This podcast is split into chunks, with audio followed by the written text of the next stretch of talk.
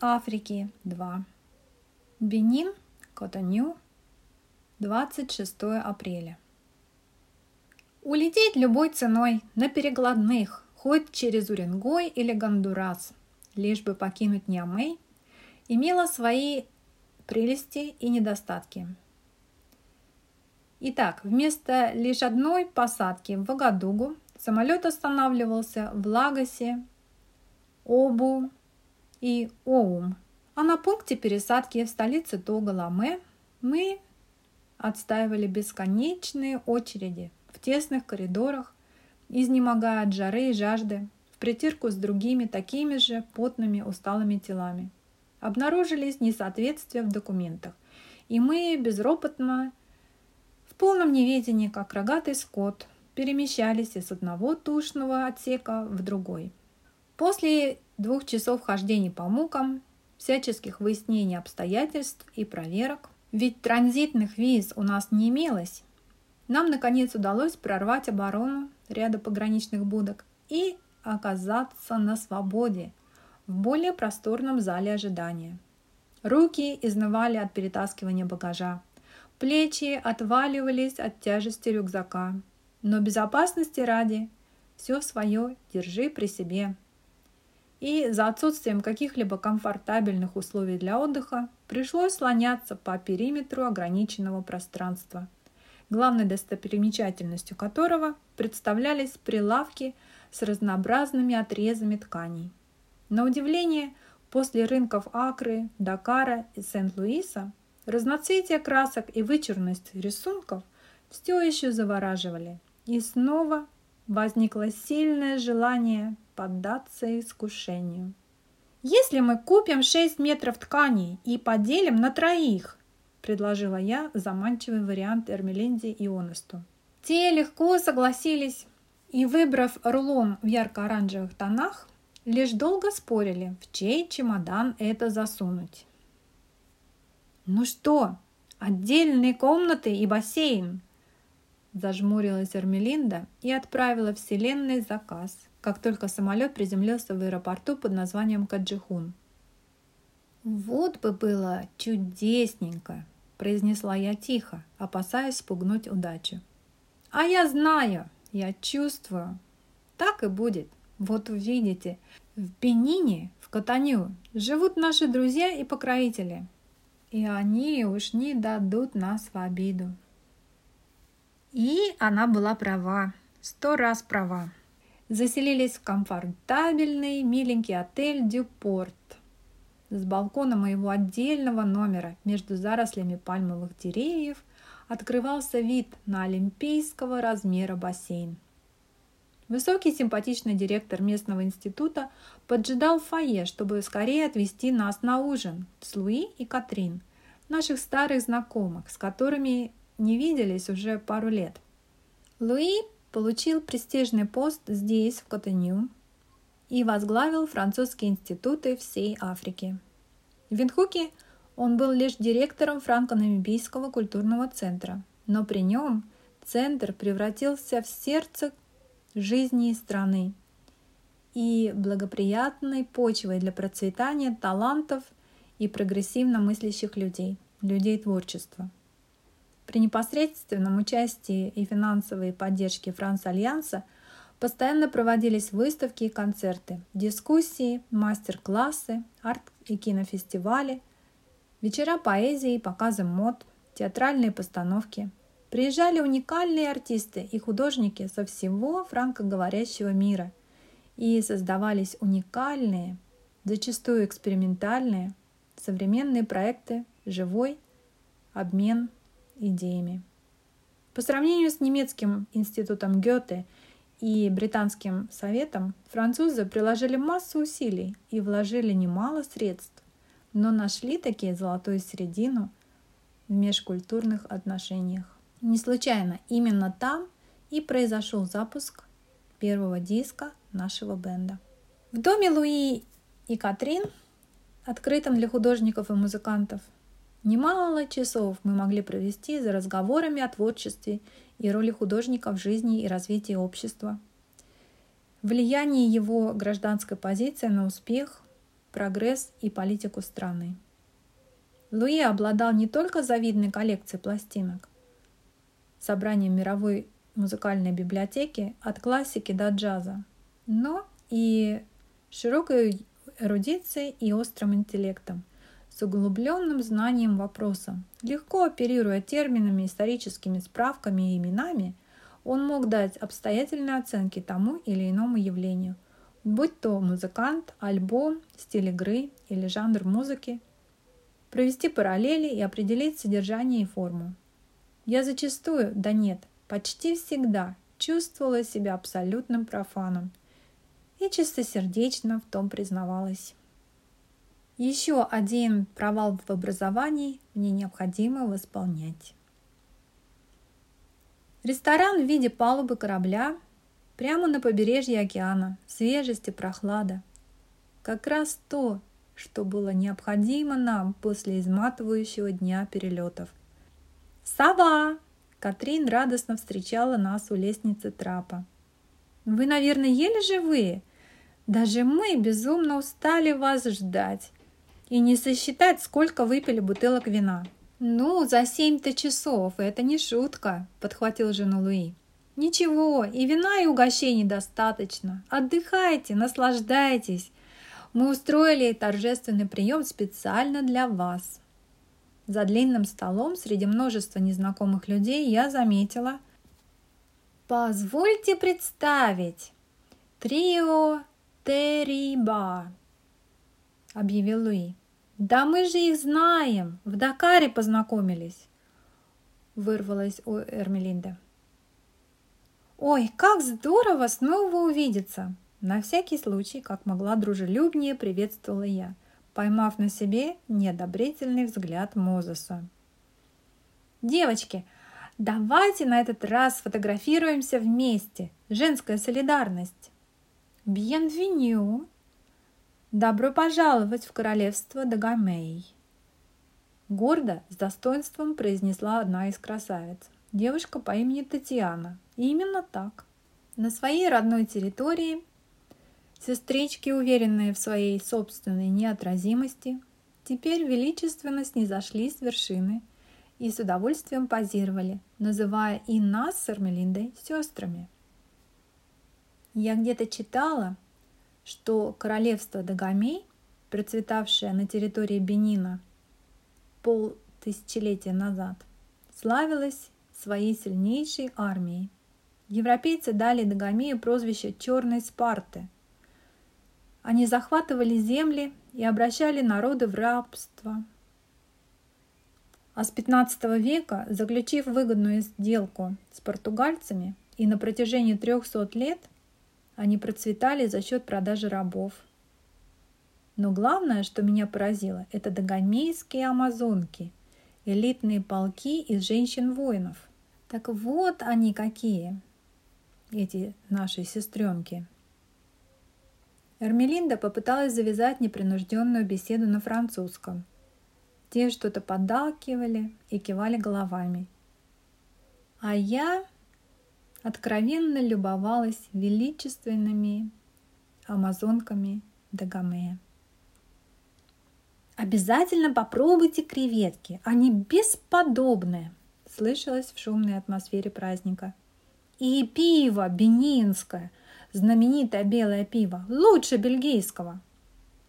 А местные деликатесы не пожалеете. Катрин улучила момент и спросила. Я не права или у вас что-то произошло? Пачело держится обособленно, на дистанции. Неужели его не миновала звездная болезнь? А неужели перемена так заметна со стороны? Удивилась я проницательности этой милой женщины. Ах, к сожалению, я наблюдаю подобные метаморфозы практически в каждом коллективе. Да самое обидное, печальное, добавила я, осознание того, что все могло быть иначе, весело и чудесно, и столько хорошего вместе мы смогли бы сотворить. Хотя наш бенд так сплотился, мы буквально породнились, стали одной семьей. Вот это уж точно, расплылась в улыбке подруга. Одна семья, ага. Полина вечно голодная, и парни наши знают. Вот сегодня в самолете все свои бутерброды ей отдали. Один за всех и все за одного. Я знаю, как вас развлечь. Завтра с утра я заберу вас вдвоем, пробежимся по магазинам. Женские радости.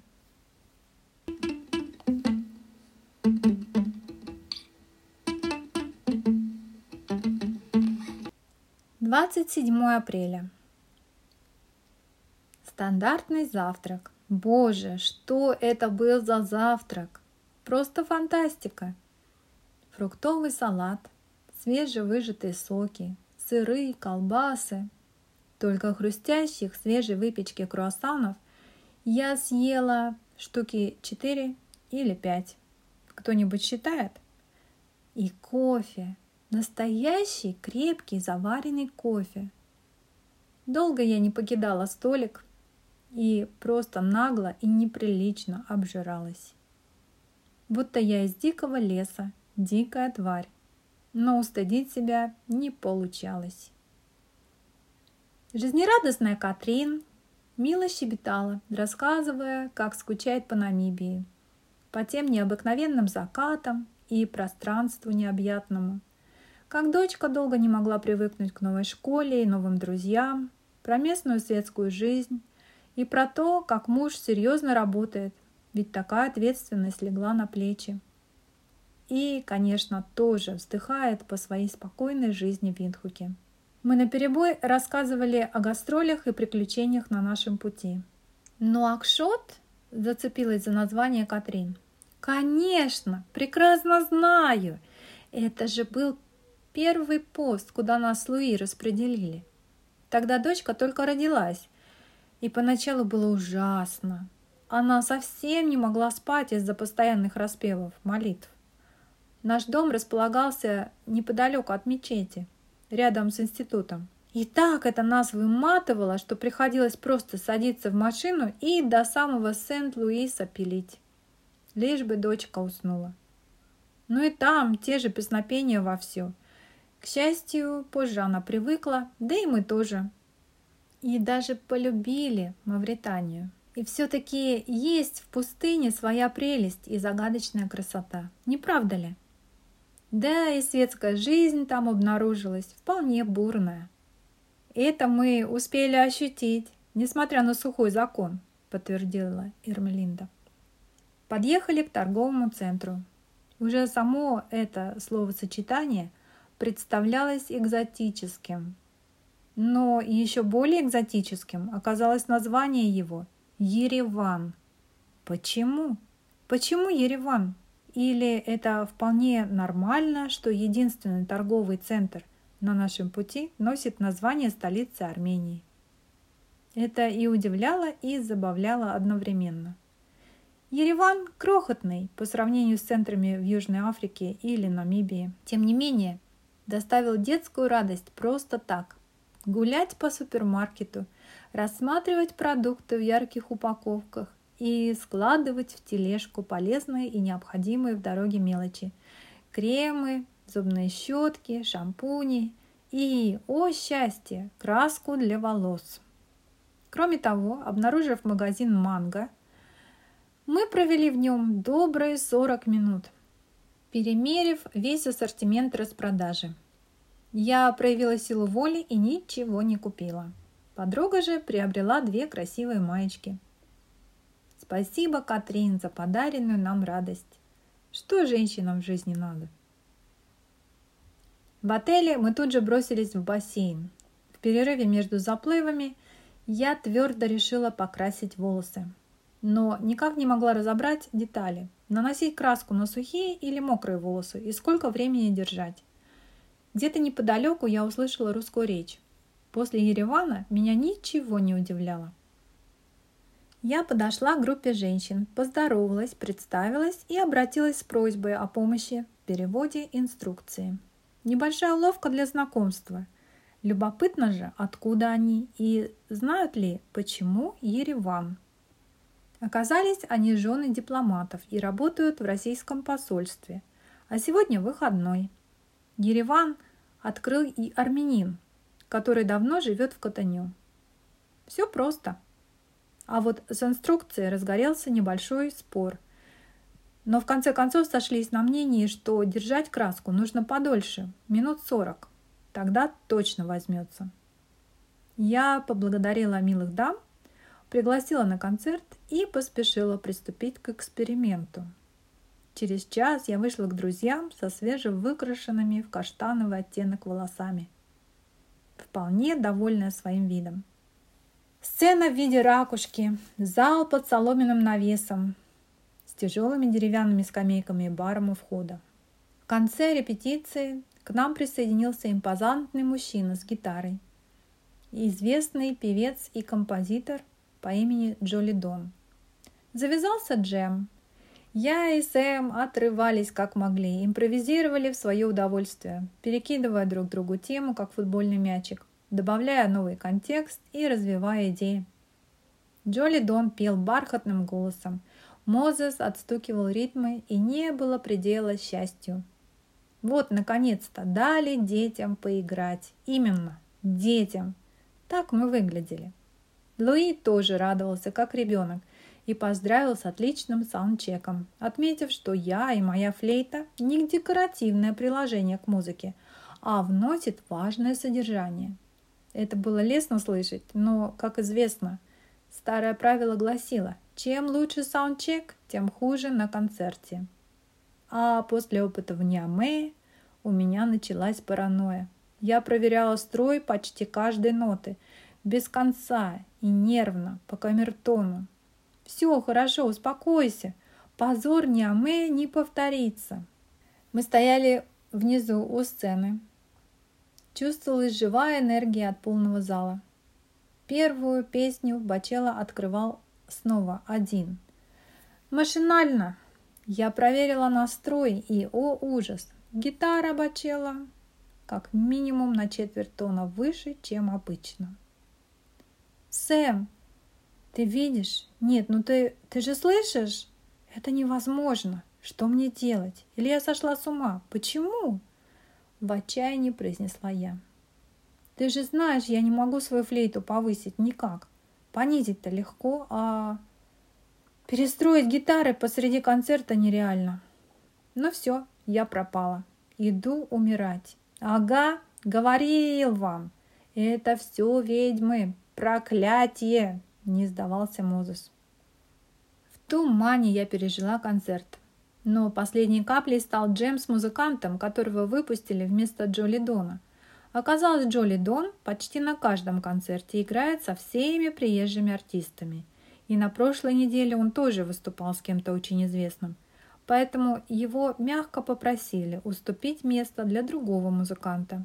Старый мастер играл на мбире, но в тональности аж шестью диезами. Так что я пол песни ковырялась, собирая эти самые диезы, подбирая несложную мелодию, и прозвучала зажато без искр и ярких идей. Вместо творческого полета я облуждала в потемках собственных недостатков и несовершенства.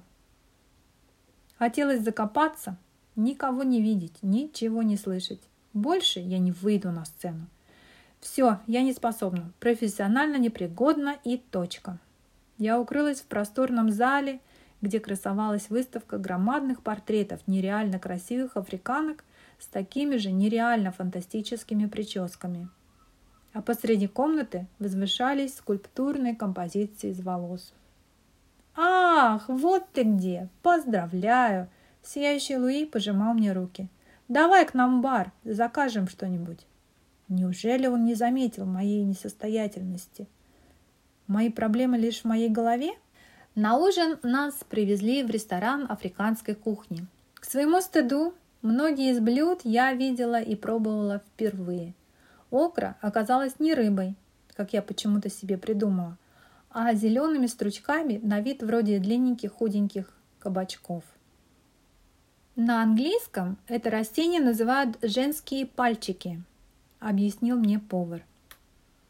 А вот кассава – это совсем не то же самое, что юка, как это некоторые путают, поспешил объяснить мне Сэм.